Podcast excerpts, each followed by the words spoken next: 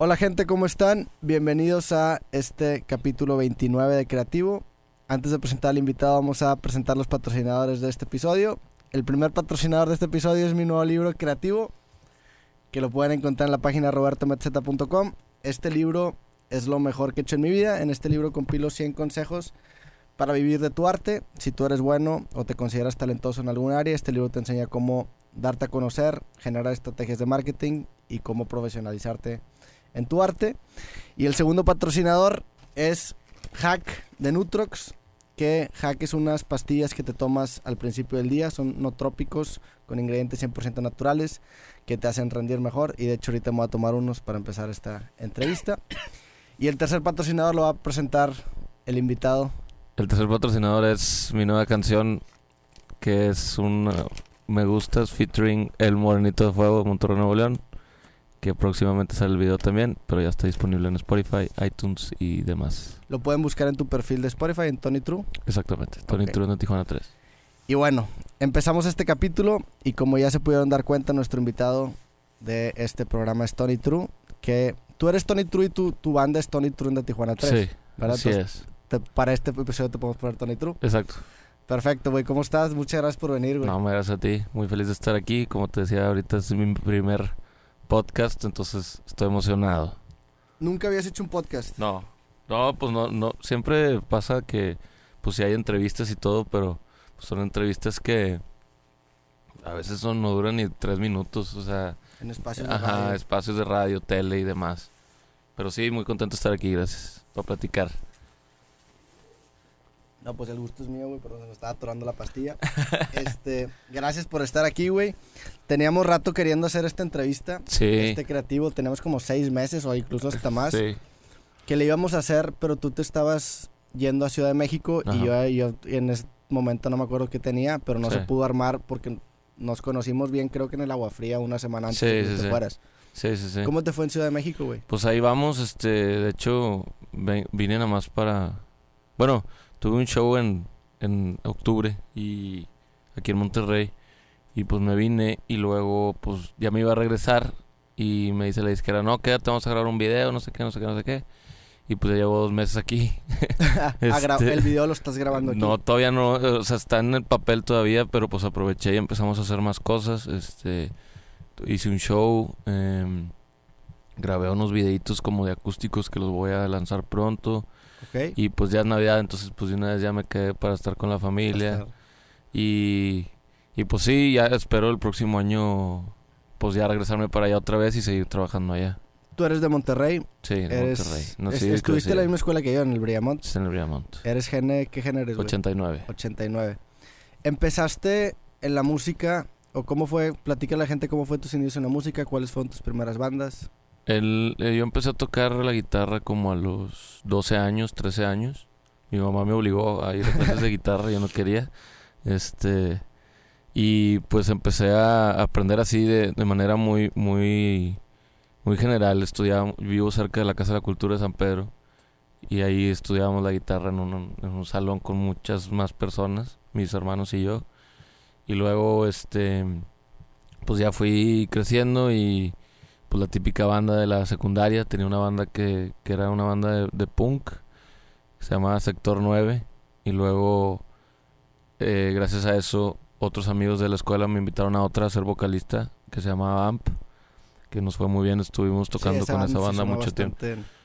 Estuvo to- estuvimos tocando casi ocho años, nueve años. este Y empezaron bien chicos. Sí, ¿Cuántos años pues, pues, a los, pues en secundaria, 15, A los 16. A la madre. Y ya tocábamos en bares, así nos corrían, o sea, tocábamos y nos sacaban Sí. por ser menores de edad.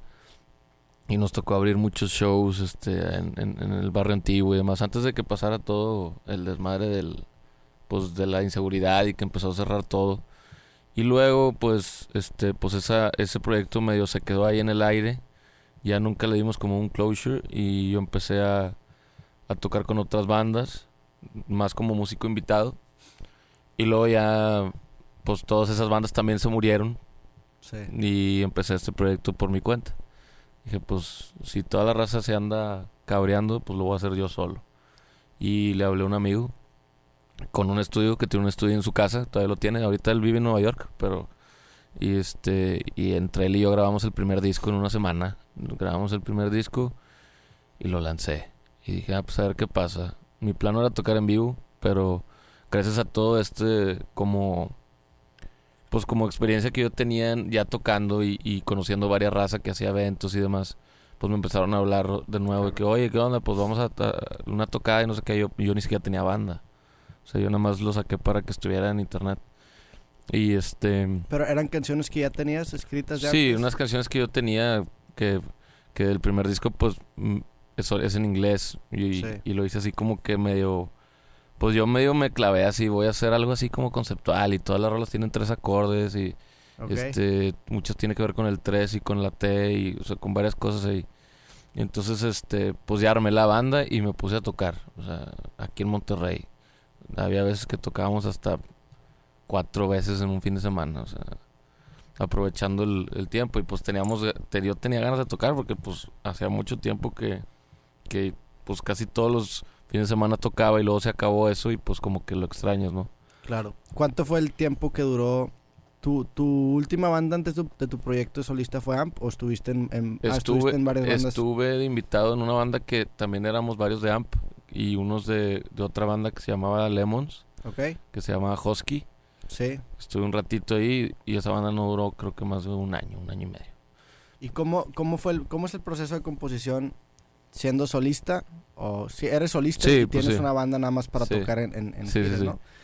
Y, y, y estando dentro de una banda, ¿sientes alguna...? Pues es bien diferente, la verdad, porque, bueno, lo que, lo que hacíamos nosotros era, alguien traía una idea, cuando es de banda, cuando alguien trae una idea y te metes al cuarto de ensayos y sobre eso trabajas, no es tanto, este, de que, bueno, nosotros casi siempre lo hacíamos así, a veces eh, sí era de que, pues en una fiesta, o sea, en casa de alguien así, se nos ocurría algo y, y lo hacíamos, ¿no? Sí. y pero era más en el en el, en el cuarto ensayo haciendo ruido y regándola y regándola y regándola y luego agregando cosas y agregando cosas y este y pues solo pues es mucho más fácil porque pues lo hago yo solo en mi casa con mi guitarra eh, la termino se la entrego al productor y de ahí decidimos qué hacer qué no hacer qué, qué, qué sonido darle Eh, también decidir si está buena la rola o no porque eso eso era algo, algo antes que yo no hacía que no hacíamos tantas rolas, o sea, ha- hacíamos cinco o seis rolas y ya esas eran las que quedaban.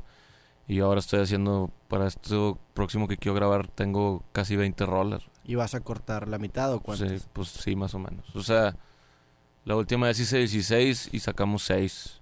Ok. Entonces ahora, digo, ahí traigo varias ideas de hacer varias colaboraciones con, con varias canciones, entonces igual y no, no, no voy a cortar tanto. Pero pues sí, o sea, la onda es, ahorita para mí es hacer muchas, porque siento que es mejor así como que escoger y no limitarte a decir de que no, pues nada más tengo esto, ni modo. Y eh, terminas grabando cosas que a veces no valen tanto la pena. Sí, empiezas a meter canciones a lo mejor de relleno, ¿no? Ajá, exacto. ¿Qué, qué opinas de la tendencia nueva que están que, que se está generando ahorita en las bandas y en los nuevos músicos de ya no sacar discos, sino que sacar puros sencillos? ¿Te gusta o no te gusta? Me, me- yo creo que es parte de, de hecho, este, creo que es importante el disco, o sea, no, yo no creo que deba morir eso, pero pues es que ahora con la velocidad de la información y, y, Sí. y toda la gente que se, pues la infor- todo el tiempo te están bombardeando con cosas y la gente tampoco tiene el mismo tiempo que tenía antes, por eso mismo creo yo, y este, entonces creo que lo de los lo de los sencillos a mí se me hace interesante y de hecho yo, yo quiero experimentarlo el próximo año. Este, Sí. O sea, tratar de, de hacer eso porque veo que a mucha gente sí le funciona por eso mismo que te digo del Spotify y todo eso que está todo a la mano. Puedes sacar un video por cada rola, ya no importa tanto el video con que se vea bien. Y como siempre tienes algo fresco con la audiencia, güey, no, no pasas tan rápido. O sea, yo creo que sí, a lo mejor la estrategia es tener un respaldo discográfico, güey, porque Exacto. luego también si te invitan a tocar y nada más tienes dos canciones, está cabrón. Exacto. Y después sí empezar a agarrar ese modelo de sacar sencillos porque, digo, puede, o sea, puede sonar como algo chafo, güey, pero la neta también, de cierta manera, te hace concentrarte solamente en esa canción Claro. y procuras que lo que saques Sí. sea una buena canción, güey. Porque como tú dices, a veces pasa que ah, grabas tres buenas canciones y ya empiezas Sí. a, a- a rellenar Claro. de cierta manera el disco. Sí, de hecho, pues yo por eso así mismo lo hice, porque el- el- mi disco pasado pues sí lo saqué todo completo, pues son seis roles para tener como, pues como dices, el respaldo ese de que yo le digo más como que la gente tenga que consumir. O sea, si escucho una rola, que se meta a buscarme y haya más cosas que ver. Hay muchas veces que me ha pasado de que, ah, mira, está buena esa rola, te metes y es la única rola que tienen. Entonces como que te quedas de que, pues, ¿qué onda? O sea, ¿qué está haciendo este güey? O sea, ¿cómo está dando conciertos? ¿Cómo, o sea, ¿cómo le hace, no? Y este, pero sí, yo creo que es, es, es chido, yo creo que equilibrarlo. O sea, yo igual y sacar un sencillo y luego sacar tres y luego... O sea, y lo chido de ahora es que pues puedes jugar con eso. Antes era como costaba mucho dinero grabar y estar en el estudio, pues era que pues hay que sacar el disco y con eso jalaban un año, un año y medio y no podían sacar nada más porque era un billete. Y ahora es tan fácil como tener una computadora, una Mac y el GarageBand o, o, el, o el Pro Tools y en tu casa te grabas con un micro como estos que estamos usando y, te salen y, se oye bien, ¿sabes? Claro. Incluso eso, el limitarte, a veces te, termina ayudando mucho porque te, te hace enfocarte en, realmente en el corazón de la canción o en, lo que estás haciendo. Claro. Dijiste que en tu primer disco con Tony True usaste nada más tres acordes en las canciones. En todas las rolas, sí. ¿Por qué? No más, o sea, como que como como la idea que traía del proyecto era un poco más conceptual. Dije, déjame, como dices tú, déjame me limito y voy a, me la voy a pelar para hacer las rolas de tres acordes nomás. Obviamente de repente se te va uno y dices, no, no, no, no, no. Entonces, también a la hora de grabar, los instrumentos que usamos son de que no le metí nada. O sea, le metí creo que, pues la guitarra acústica, guitarra eléctrica, bajo, batería. Y uno que otro acordeón ahí como que de relleno. Y ya. Y, y las voces también súper simples y todo eso. Como que quise, como te digo, como era más conceptual, dije, pues me vale, nadie sabe quién soy, qué, qué soy, quién soy yo, ni nada, pues déjame le hago así. Y luego ya el segundo disco como que ya me libré un poquillo más, pero también así como que no tan, pues no tan liberado todavía. Sí. Y ahora en este último, pues ya me valió, hay cumbia y hay de todo. Sí. Entonces, este, creo que fue un proceso chido empezar así limitado para ir, para ir viendo por dónde se iba a ir el proyecto y, resultó que pues la gente le interesó y le sigue interesando mucho ver el como el proceso, ¿no? De que me gustan mucho tus, tus canciones en inglés, pero qué onda que sí quedan, pero no quedan con las nuevas, o sea, como que trae la esencia todavía, que prácticamente como yo compongo, pero también a la hora de, de pues la, la, este, la limitación esa de los tres acordes y, y, los, y el nombre y todo eso, pues también este, como que te hace enfocarte y crear algo más, este, pues más pues con más este sentido creo yo porque creo creo que es muy importante para mí la música es un, el concepto o sea que ¿Qué, concepto tiene tu banda? ¿Qué concepto tiene tu proyecto? No nada más ser una banda que hace rolas chidas, sino de que cómo se ven, cómo hablan, cómo actúan, cómo suenan en vivo, este, cómo componen. O sea, creo que yo debe ser así como un como un paquete así bien armado desde imagen gráfica hasta hasta hasta las rolas. Y hay mucha gente que se le olvida esa onda. Porque si te fijas, pues todas las bandas que han, que han funcionado en el mundo son conceptos. Sí. O está los Beatles, está Queen, está Red Hot Chili Peppers. o sea, son bandas que, que tú los ves, los escuchas, ves sus logos, lo que sea, y luego, luego ya sabes quiénes son y cómo van a sonar. Claro.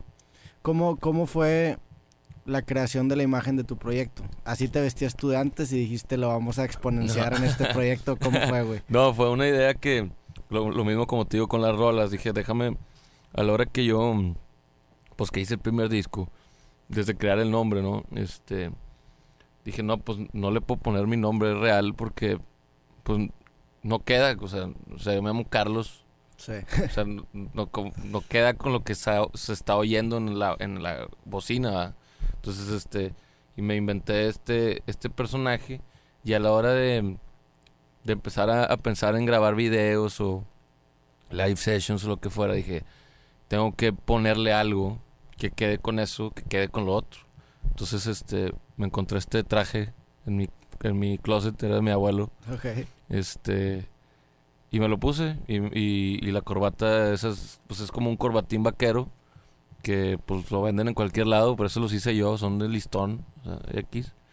Más, más que nada para la talacha, porque pues si se pierde, pues ya no importa. Sí, sí. Este, entonces dije, vamos a usar esto para todo. O sea, vamos a usarlo para tocar, vamos a usarlo para entrevistas, vamos a usarlo para videos. Y que la gente este, vea el traje o, o la imagen y luego, lo relacione. Y al revés. A veces me pasaba que, que me topaba alguien de que, oye, ¿tú tocas? No, sí, sí, sí. Eran los que estaban vestidos así, o sea, que no se acuerdan de las rolas, Sí, pero pero, se se acuerdan acuerdan de de, cómo imagen. estaba vestido. Entonces, eso es un plus. Sí, claro. Y, y yo creo que es bien importante eso para el proyecto también. O sea, mucha gente no sabe, no sabe quién soy. O sea, si no estoy vestido, como, Sí, no, como no. Tony True, no saben quién soy. Pero me ven vestido y luego lo, lo relacionan. Ah, yo te vi tal día. Ah, yo te vi en la tele. Ah, yo te... Entonces, creo que eso es muy importante. También junto con el nombre, con el logo, con, con que se creó, que es, que es así como una esferita así llena de cosas que hacen que a la gente se le, se le quede en la cabeza, ¿no? Aparte Sí. de las rolas, ¿verdad? Que eso yo también trato de que las rolas pues sean rolas pegajosas y, y, y que sean simples y, y fáciles de escuchar y demás. No, no, no, no con tanta faramaya le digo yo, porque hay mucha gente que pues cada quien tiene su, su manera de componer, ¿no? De que pues muy metafórico, muy Sí, sí. eh, y a mí no me gusta tanto, entonces ¿qué hago? Pues lo hago en mis rolas. O sea, ¿qué es Sí. lo escucho? Hago las rolas que a mí me gustaría escuchar, ¿sabes? De hecho, la, tu, pues, tu canción, la, la que más ha sido un madrazo, es la de Me Gustas, que es la Sí. canción más literal del mundo, güey.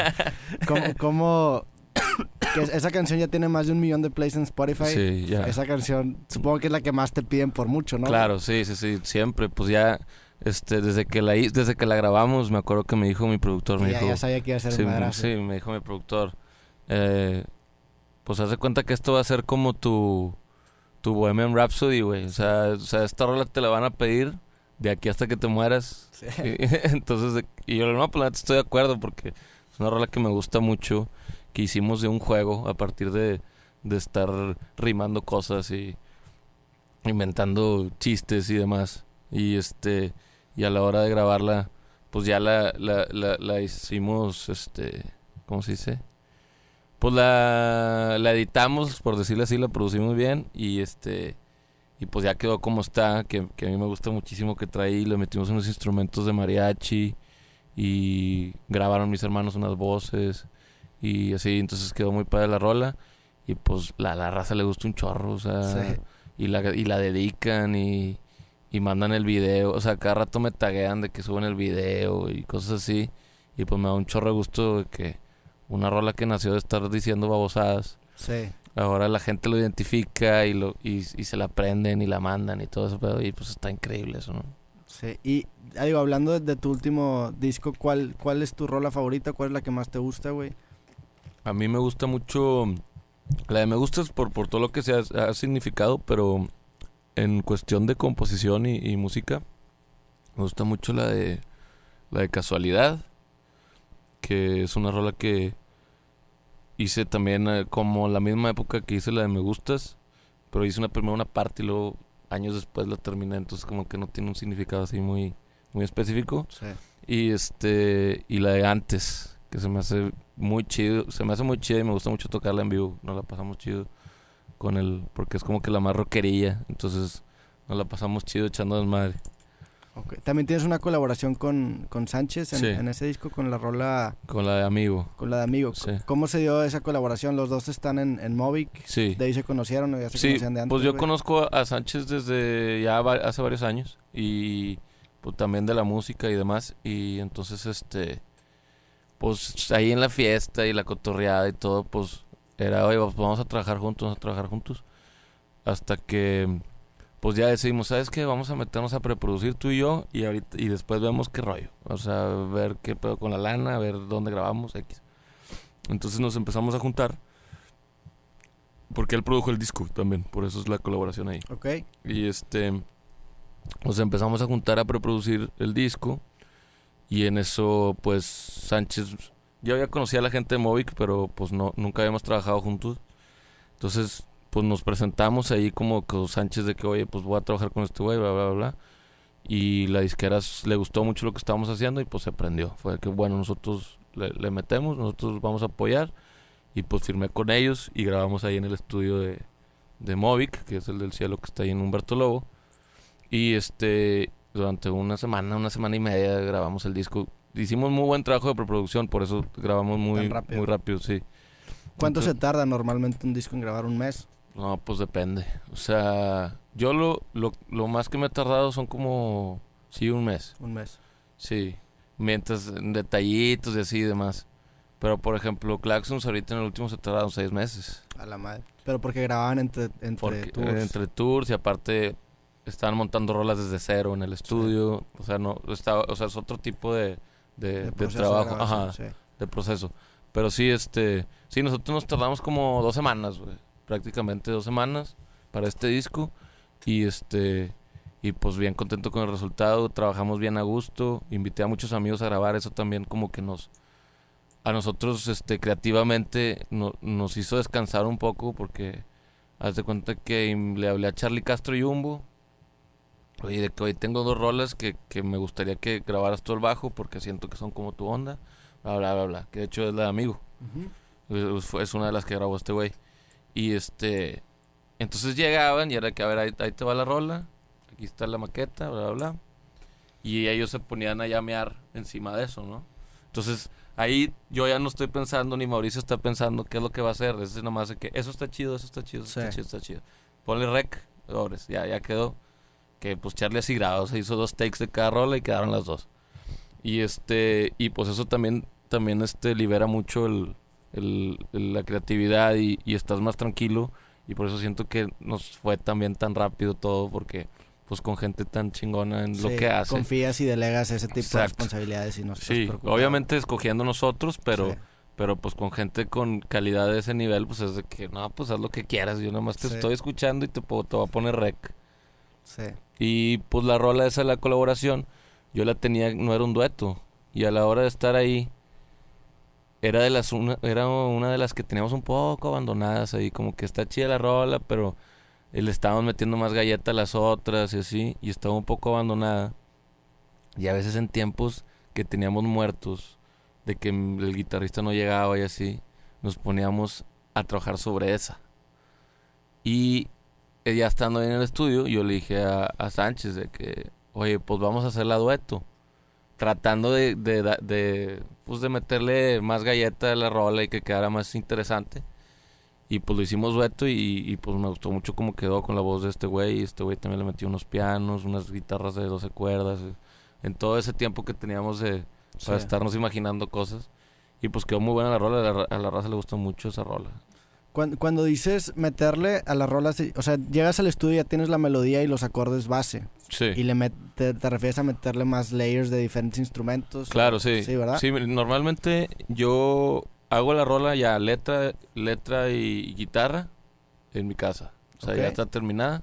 Y luego llegas al estudio. Este, bueno, haces preproducción. Eso quiere decir que, pues, a, a lo mejor le quitas algo, Sí. a lo mejor le pones algo, pero a la base nada más. O sea, eh, refiriéndose a estructura. Que es la ¿En, en qué grabas, güey? ¿En Logic o en qué? Eh, no, en, en, en voice recorder, Ah, literal. guitarra y voz al mismo tiempo. O sea, llegas con, con esas grabaciones Sí, de cuenta estudio. que me lo mando al mail y lo mando todo al mail. Ok. Y luego de ahí nos juntamos a, a oírlas. Que eso lo voy a hacer pronto ahorita porque quiero empezar a grabar otra vez. Y este, ya se cuenta que después de la preproducción, que ya dices, bueno, así va a quedar la estructura de la rola. Que es la estructura intro, coro, verso, coro, verso, verso, coro, bridge. O sea, que es Sí. la- cómo va la rola. Este, pues ya ahora sí, te metes al estudio y grabas maqueta. Que es maqueta, pues también una base para irle grabando encima de eso, ¿no? Primero la batería, luego el bajo, a veces que lo hacen al mismo tiempo, este, y luego ya lo demás que son este guitarras, guitarras, guitarras acústicas, guitarras eléctricas, cualquier cosa que le vayas a agregar, pianos, teclados, acordeones, trompetas, lo que quieras, y al final es la voz, Sí. que es lo que que, que lo normalmente en mi caso es lo que nos toma más tiempo. Grabar la voz. Sí, ¿Por qué, porque güey? porque yo para mí es lo más importante, güey. Entonces, este la letra, entonces hay que o sea, le tienes que meter talacha, o sea, normalmente como trabajo con Sánchez, se hace cuenta que hago cuatro o cinco takes de la rola completa y luego eh, agregar detalles y luego las segundas voces que ahora no, no grabé tantas porque mi hermano grabó pues le cayó un día y para grabar una rola y a Sánchez le gustó mucho y dijo, bueno, pues ya grábate las demás. Y este, pero sí, o sea, yo creo que de la voz nos tardamos, híjole, güey. Pues sí nos tardamos como dos, tres días. Ok. para, para, para terminarlo completo. Porque aparte le, agrega, le agregué en el disco pues unas voces de unos compas y otras cosas y luego la, la grabación del dueto. O sea, son, son detalles que, que a mí me importan mucho porque yo siempre creo que la gente quiere cantar. Sí, claro. Entonces, es, es- es lo que más importa. Mucha gente es de que, "Ah, es que las guitarras y todo. Digo, no, es que la gente quiere cantar. Sí. Entonces, lo que tiene que escucharse mejor y más perfecto es la voz. Y más cuando le metes, cuando te importan tanto las letras. Claro. Yo también soy de esa, de ese, de ese pensamiento. ¿Quiénes son tus influencias, güey? ¿O quién, quién, quién te influyó en el, en el proceso de composición o en el proceso estético de tu banda? Eh, pues a mí me gusta mucho toda la onda estética y musical de, de los setentas. Ok. Este, pero más que nada, pues del folk, ¿no? O sea, de, de Cash y de Dylan y... Pero pues también me gusta mucho Beatles y me gusta mucho eh, Wind and Fire y todas esas, todas esas ondas. Pero sí, o sea, influencias musicales, yo siempre digo que mis, mi- mis influencias musicales más, más cabronas ha, ha sido de como que mi familia. O sea, el que mi papá escuchara bolero Ok. y mi mamá también. Y luego ir a casa de mi tío Memo, que en paz descanse, a oírlo tocar bajo. O sea, tu familia era muy musical. Sí, sí, sí. ¿Sí?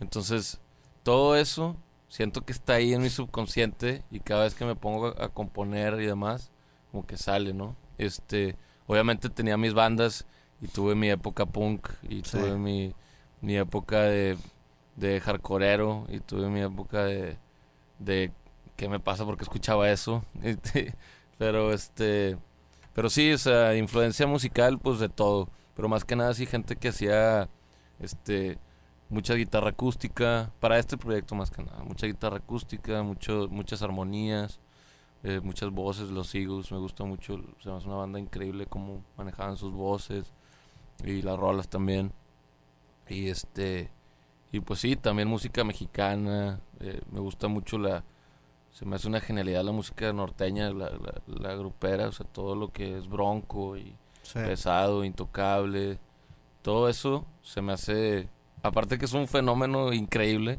la musicalmente se me hace algo muy muy cañón. También, el- o sea, es que la neta, no me acuerdo quién dijo esto, no sé si lo dijo Stevie Wonder o no sé quién lo dijo, pero es que nada más hay dos tipos de música, la buena y la mala. Sí. Entonces, el cerrarse y decir, no, es que yo nada más escucho folk, yo nada más escucho eh, Dylan. No, pues compa, qué flojera. O sea, Sí, sí, yo estoy de acuerdo con o eso. sea, viendo tantas cosas y todo, todo te influye hasta, como dices, lo de la vestimenta, pues, güey, de ver videos de Hank Williams de que vestido con, con traje de lleno de lentejuelas, con una guitarra dorada, o sea, es, es una onda, y luego ver a los güeyes de Beatles de trajecito bien raro, o sea, cosas así que, que tú, todo eso lo vas juntando y luego como que los cupes así Sí, lo escupes a tu manera. a mi manera y fue lo que salió con, con lo mío, ¿no? Sí, de hecho, digo, realmente lo que te hace resaltar en cualquier área, incluyendo el área musical, creo yo que es agarrar influencias de otro lado, a lo mejor que no tiene nada que ver y aplicarlas a tu Sí. área, güey. Extrapolar conocimiento de algo que no tiene Claro. nada que ver y aplicarlo a, Exacto. a lo que estás haciendo. Y eso pasa en todos lados, no nada más en la música, güey, en, en la tecnología, güey. Este, por ejemplo, hay, hay, un proto- hay un protocolo de congestión de datos en Internet Ajá. que está modelado con base a cómo se comportan las hormigas cuando transportan comida. Entonces tú dices de que, güey, ¿qué tiene que ver las hormigas con el Internet? Claro. Pues el protocolo que rige el Internet es eso, güey. Claro. Yo creo que ahí salen los, los grandes descubrimientos y incluso si te vas a la Edad Media, güey, los grandes genios de la humanidad son gente que estaba aprendiendo y absorbiendo de muchas cosas. Entonces, Exacto. yo también soy de la idea de, de, de en cuanto a música, no encerrarte un género. A mí me gusta desde el rap hasta el, hasta el pop, hasta el punk, la neta. Claro.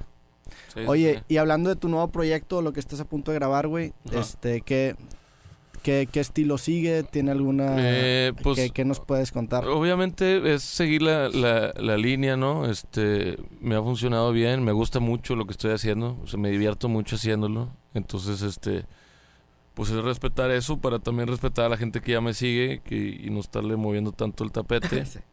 Pero este, pues sí, son rolas que, que a lo largo de, de estos meses he, he ido haciendo ya pensando en, en, en, en el próximo año. Y justo ahora, o sea, estuve, yo soy muy, no soy muy ordenado. Entonces, hago una idea de una rola y la dejo ahí, o sea, la guardo en el cel Sí. y ahí la dejo. Ajá. Sí, sí. Y este.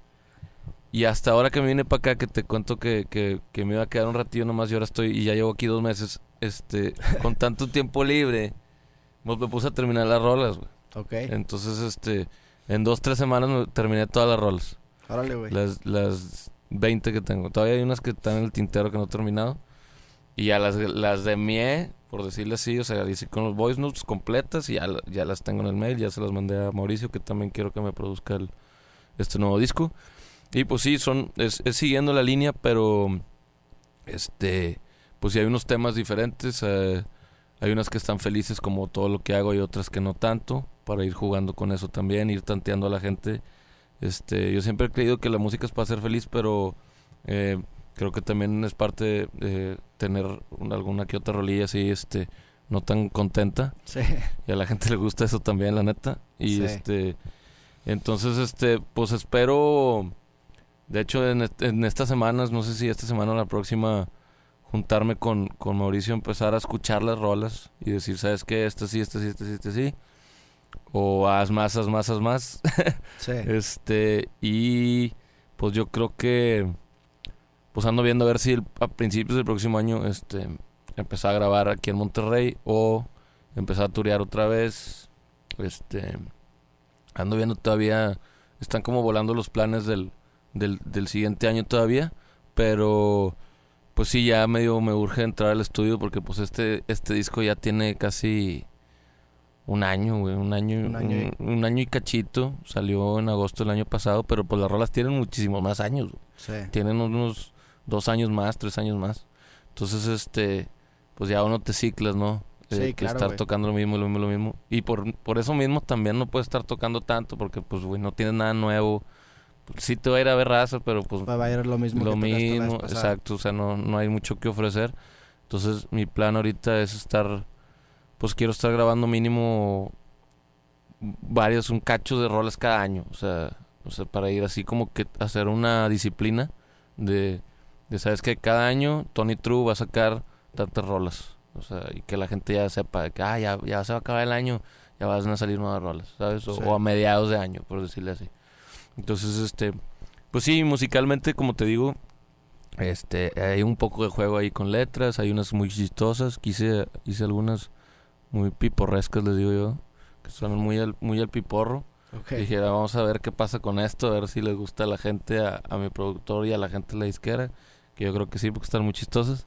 Y este, y pues ya las, series que hay una que otra ya ahora que me, que me fui a, al DF, pues extrañas y demás, entonces hay una que otra así como que la gente se puede identificar con eso. Y pues ya espero, este, pues como te digo, grabar pronto y, y, yo sé que la gente le va a gustar porque pues son buenas rolas y tienen significado y yo creo que sí puede pues agradarle a la gente, ¿no? Sí. ¿Qué- hablando de, de- de este tema que estás diciendo de, de que te gustaría sacar canciones cada año, ¿qué tanto influye la disquera en el proceso de, de poder sacar rolas? ¿Sientes tú que a lo mejor, o sea, ¿por, por qué decidiste firmar con disquera y no seguir a lo mejor tú solo? Eh, yo creí, siento que era el, el paso que necesitaba dar el proyecto. O sea, si no hubiera firmado con la disquera, primeramente uno, el gasto. O sea, hay mucho más, cuando estás solo, pues es sí, tú le metes toda la inversión. toda la lana, güey. Sí, Y sí. yo estoy solo, o sea, yo no tengo banda.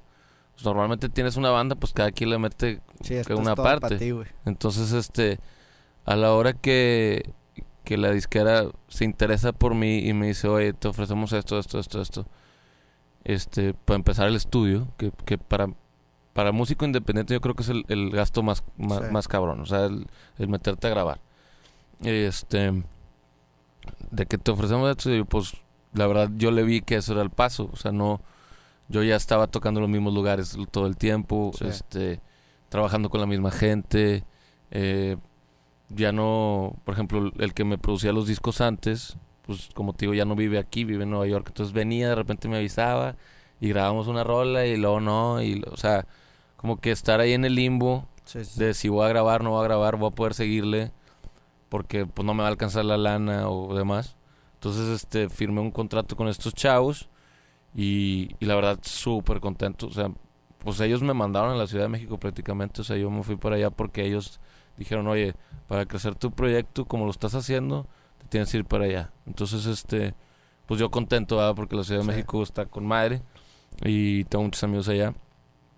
Y pues en el poco tiempo que llevo allá, pues he tenido muchísimo más trabajo, he conocido muchísimo más gente. He tocado, en, o sea, cuatro meses, cinco meses que estuve allá, he tocado en más ciudades que en cinco años que teniendo aquí en Monterrey. O sea, ya toqué en Puebla cuatro veces, Toluca dos veces, Querétaro, Pachuca, Cuernavaca. o sea, es un mundo allá otro, güey, que todo está cerca. Claro. Te subes un camión de 100 pesos y ya llegaste. Y este y pues sí, la verdad es que el- era lo que necesitaba el proyecto para crecer, el firmar con una disquera.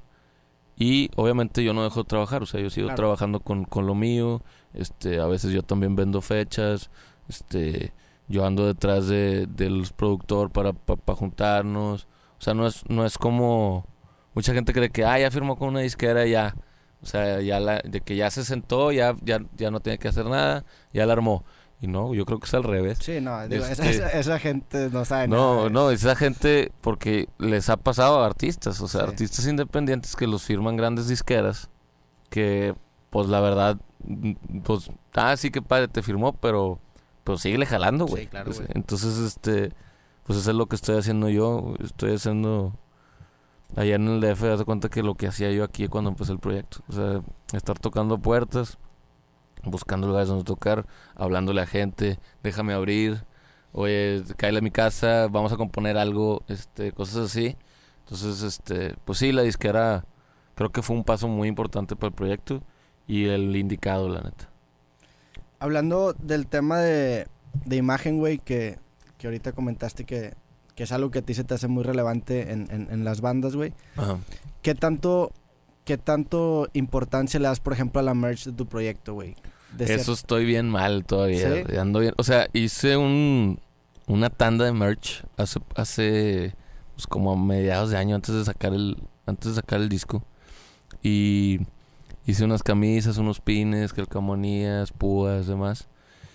Pero soy muy malo para vender, güey. O sea, para vender ese, o sea, para Sí. vender producto. O sea, no, pa- no tienes tienda en línea ni nada, güey. Están, está la tienda de Movic, que es el movicstore.com, que ahí hay varios productos, que son los estos que te digo, que hay púas y demás. Pero yo así de venderlo en los shows, Sí. no, no lo hago. Tengo el disco también, el disco sí lo vendo en los shows, que es lo más fácil de transportar, o sea, Sí, güey. los traigo en la maleta. Este, pero sí, de hecho es algo que, que me, me quiero enfocar también el, el año que viene, en, porque veo que mucha gente lo hace. O sea, todo- Sí, todos los artistas independientes Es su, es su principal Sí, de ahí ingreso, sacan, de ahí ya sacan el varo, güey. Sí, Y este, y sí, o sea, me tengo que enfocar, hacer varias limas, este, diseñitos, eh, pues cosas, ¿no? Que la gente le gusta consumir. Y, y sí, pues ahí está en la tienda en línea móvil, que este, no sé si todavía tengan camisas, o sea, de hecho hace poco me mandaron un mensaje yo de que cero enterado, o sea, sí. de que pues métete ahí o mándale un mail a esta chava porque no sé muy bien. Pero sí, o sea, debo, debo, debo, pues darle importancia a eso también ya.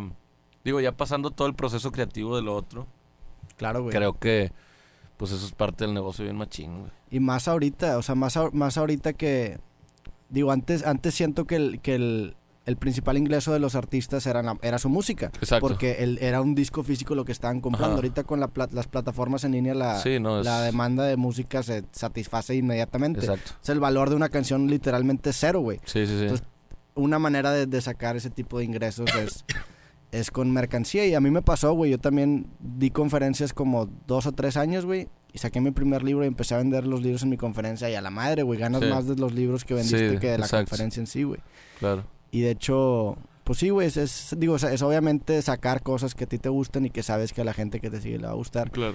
Incluso crea más presencia eh, con las, o, o crea más cercanía con las personas porque contextualiza tu Claro, música, sí, güey. sí, y sí, se sí, sienten sí. identificados. Exacto. Y más tú que eres tan, tan, como que tienes una imagen muy peculiar, güey. La, la merch es una manera bien Sí, cabrona claro. que puedes explotar Sí, eso. güey. explotarlo. Sí. Sí, lo, no, le tengo que echar ganas a eso porque... Pues sí, le echo ganas a todo, la neta. Sí. A todo menos a eso. Sí. Entonces me tengo que enfocar, por sí.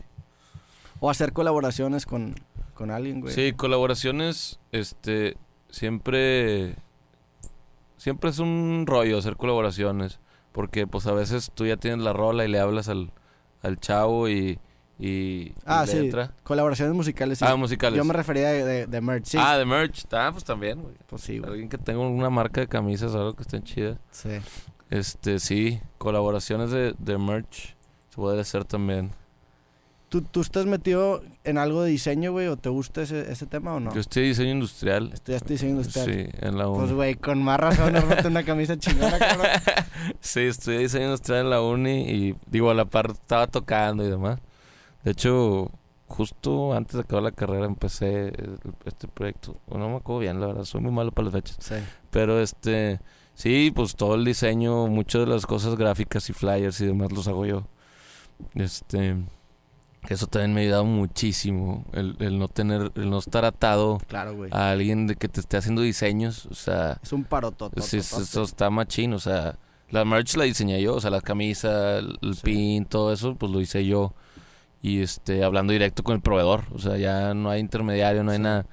Este, y pues como te digo, así los, pues, pues la página, todos los, este, las imágenes, eh, logos y cosas y ba- banners, todo eso sí, la mayoría lo hago yo. Ahorita ya estoy delegando un poco más porque pues hay diseñadores en la disquera y Pero siempre pasan por tu visto bueno, ¿no? claro, sí, sí, sí, o a veces yo les mando a ellos el- el- la información. Es ese tipo de cosas siento que ahorita es la mejor forma de hacerle marketing a tu proyecto, güey. El Sí. hecho de que tú estés tan involucrado en las cosas que estás haciendo, Sí. a la gente que te sigue le encanta y lo, lo, lo aprecia muchísimo, Claro. güey.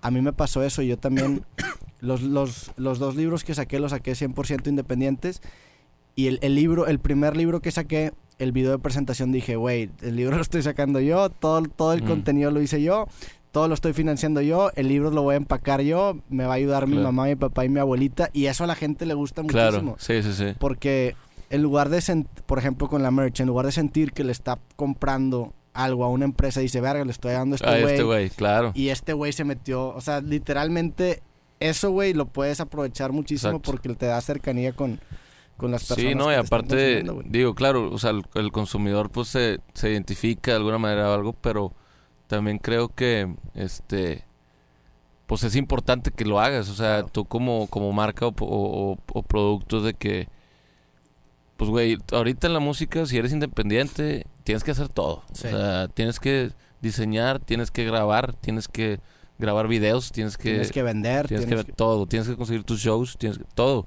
Y hay gente que, que no se da cuenta de eso. Sí. O sea, hay gente que dice, no, pues este güey es bien famoso. No, pues lo firmaron, no sé. Digo, no, güey, pues es porque me, me la he pelado Claro. y me la sigo pelando todavía. Porque hay veces que, que dicen, no, pues tú ya tienes un millón de, de views en, en me gustas. Y yo, pues sí, güey, pero la rola tiene años y años Sí, sí. tratando y tratando y tratando y yo años y años tratando y tratando y este o sea es, es trabajo no es, no es nada más como que ah pues este güey o sea por ejemplo el, el- la rola nueva la del, la del Morenito de Fuego que porque es rola nueva es un remix un featuring yo hice la portada güey yo hice la portada del Del, del del sí. del, del, del single y este ¿por qué? porque pues nada quién lo va a hacer por ti o sea Claro, lo tienes güey. que hacer tú entonces, este, pues ahí quedó chido, quedó cotorrón, así como que, así, un- una onda así cumbiera. Pero, este, pues sí, o sea, creo que es importante que, y no nada más en la música, pues la neta en cualquier emprendedor o, o el que esté haciendo Sí. de que, güey, pues lo tienes que hacer tú, güey. A menos de que tengas un chingo de lana y puedas Sí. estarle pagando a la gente, ¿verdad? Inclusive en ese caso, güey, digo, o sea, yo, yo, yo recomendaría que en cualquier cosa que hagas, primero hagas todo tú, güey, para saber, uno, si, o sea, está bien, al final del día puedes acabar delegando trabajos que tú no quieres hacer y te puedes orientar a nada más lo que te apasiona. Pero al principio tienes que hacerlo todo tú para saber qué chingados estás Exacto. buscando en la persona que estás contratando. O para saber evaluar el trabajo que está haciendo esa persona Exacto. o para ver si te están viendo la cara, güey. Exacto. Totalmente. Al principio tienes que ser todo tú, sumergirte mucho en el proceso y entender por qué le estás pagando a tal persona porque te haga tal cosa. Claro. Creo que la gente que no, no, que no ve eso, a lo mejor tiene esta concepción del rockstar de antes, Sí, que antes claro. en los ochentas, pues sí, el rockstar nada más se dedicaba a, a Ah, componer música, güey. sí, Pero el pedo de eso es que cuando se te acaba eso, güey, no Sí, sabes hacer nada, güey. exacto. Y ahorita, de cierta manera, si a ti te cortan tu carrera, pues bueno, ya aprendiste de ventas, Sí. ya aprendiste de, de toda la Sí, industria musical ya sé, y te puedes... Ya sé para dónde moverme. ya sé qué es lo que tengo que hacer, qué no hacer. Que yo siento que me pasó mucho con, con mis proyectos de antes, güey, musicales. Sí. O sea, cuando yo empecé esto, pues yo ya tenía años tocando y, y- y lidiando con gente, y lidiando con lugares, lidiando con bares, este, con promotores y demás. Entonces, a la hora que hice este, hice este proyecto, por eso me enfoqué tanto en todo, güey. O sea, la música, la imagen, la imagen gráfica, este, cómo voy a sonar, este, dónde voy a tocar, a quién le tengo que hablar para tocar. O sea, Claro, ya era de que, güey, ya sabía a quién le iba a hablar. Ah, quiero tocar en el Iguana, ya sé a quién hablarle. Sí. Va, va a abrir este güey, va a tocar este güey en el en el pabellón M. Ya sé a quién le tengo que hablar. Claro, güey. Y hay gente que, pues, nada más canta bonito y nada más lo están aventando para Sí. lugares. Y luego, ah, ya nos dio huevo a manejar tesores, ahí te ves. Y pues el güey Sí, se sí. quedó en el calzones, pues no sabe hacer nada, güey. O, güey, en el peor de los casos, imagínate a la madre, te, te cortan las dos manos, ya no puedes tocar, güey. O, tu voz se chinga, güey. Bueno, mínimo ya tienes las skills para negociar con gente, ya tienes las skills para conseguir cosas, ya tienes... Desarrollaste una personalidad que no nada más te sirve en la industria de la música. Yo creo, o sea, yo creo que este movimiento de, de cada vez el artista involucrarse más en su proceso es algo bien positivo porque Claro. hace la carrera musical algo mucho más completo y mucho Claro. más No, y aparte, funcional en la vida. aparte tú como artista te sientes bien chido también. Claro, o sea, de que estás logrando cosas tú por tu cuenta. O sea, por lo que me pasó a mí, o sea, todo lo que he logrado, pues es porque le he echado un chingo ganas y, y, y me he esforzado y, todo. Entonces, ahorita que, que está funcionando mejor el proyecto, pues digo, güey, pues qué orgullo, güey. Claro, o sea, güey. tenía razón. Al principio que todo el mundo me decía, oye, güey, pues aguas ahí con la música, ¿no? Y ahorita todo el mundo es de que, "Ah, no mames. O sea, Sí, güey. entonces, este, pues sí, da, da un chingo de satisfacción y, y a la raza se da cuenta de eso también porque pues ya, güey, pues sí lo logró. ¿Por qué? Porque yo me acuerdo que se la pelaba y andaba sin lana y iba a tocar el berro antiguo y, y, y ahora, pues mira, de que, ah, pues voy a tocar en la arena. Ah, pues ya toqué la arena como seis veces, güey. O sea, ya-. O sea, es algo que es normal. Y la raza ya lo ve como que, ah, ya la hizo. No, cabrón, me la Sí, pelé, güey. claro, O sea, sí. También algo que pasa es que te das cuenta realmente que si tienes un proceso tanto de creación como de distribución efectiva no necesitas tanto para vivir de eso, güey. Claro. O sea, siento, por ejemplo, que las bandas de antes, güey, que vendían, no sé, güey, 500 mil discos, güey, como había tantas manos dentro agarrando de ese pastel, Sí. güey, el artista realmente no se Sí. llevaba tanto. Si tú con un proceso de distribución eficiente vendes 500, no mames, ya estás Sí, hecho por vida, güey. sí, sí, sí. Pero los artistas no sacaban tanto porque estaba había tanta gente metida y era tan burocrático el Sí, pues proceso. hay una, hay una madreada que, que dicen que pues en, el en la industria de la música el último que recibe dinero es el que canta, güey. Claro, güey. Es el último. Sí, Y el y menos, aparte, porque Sí, pues sí, los managers ya sabes cómo es la raza.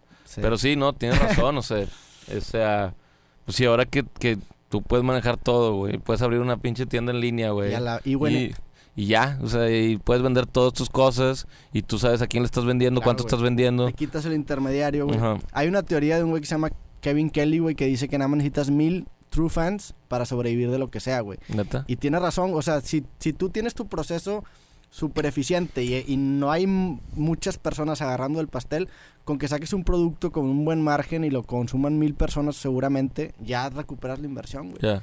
O sea, yo, por ejemplo, cuando saqué mi libro dije, no mames, o sea, va a estar cabrón sacar un libro, o sea, porque yo me imaginaba tener que vender, no sé, 50 mil copias Ujú. para que me va, o sea, para que ya, ah, bueno, ya me Sí, fue bien. muy bien. Y saqué el libro, güey, y mi primer libro vendió 5 mil ejemplares, güey. Ujú. Y no mames, o sea, dije, vergas, o sea, me salió muchísimo. Güey, la, la inversión de mi primer libro la recuperé como en 20 minutos, güey. Órale. O sea, es, es- y, y- y te das cuenta de eso, de que realmente no necesitas millones de personas consumiendo tu arte, güey, para Claro. poder vivir de esto. Con que te Claro. consuman mil personas, sí puedes tener una, una, una carrera de esto, güey. Ah, huevo. Sí, creo que es esa también, esa destrucción del, del concepción del, de la concepción del éxito hollywoodense. Sí, de las más- masas. Exactamente, güey. Ya. Pero bueno, güey. Este, creo que ya terminamos esta, So, esta conversación, güey. ¿Cómo no? ¿quiere- ¿Quieres tocar algo, güey? Ahorita pues estabas sí, calando la guitarra, güey. Esta guitarrita. Esta guitarrita. ¿Qué canción nos vas a tocar, güey? Pues la de me gustas, güey. ¿La de ¿Me gustas? Va. Esto, este es Tony True en The Tijuana 3, aunque aquí nada más está Tony True. Y esta canción es Me gustas. Ahí les va. Me gustas más que el viernes en la noche. Me gustas más que la joya de ponche. Me gustas más que todas las canciones. Me gustas más que irme de vacaciones. Me gustas, me gustas. Ay, ay, ay, ay, me gustas. Me gustas, me gustas. Ay, ay, ay, ay, me gustas tanto sí. Ay, ay, ay, ay, me gustas. Me gustas más que el viento en la mañana. Me gustas más que el fin de semana. Me gustas más que hacerlo poco a poco. Me gustas mucho más que el pollo loco. Me gustas, me gustas. Ay, ay, ay, ay, me gustas. Me gustas, me gustas. Ay, ay, ay, ay, me gustas tanto, sí. Ay, ay, ay, ay, me gustas tanto, sí. Y si crees que ya no sé qué decir, podría seguir la lista sin fin. Si crees que voy a terminar.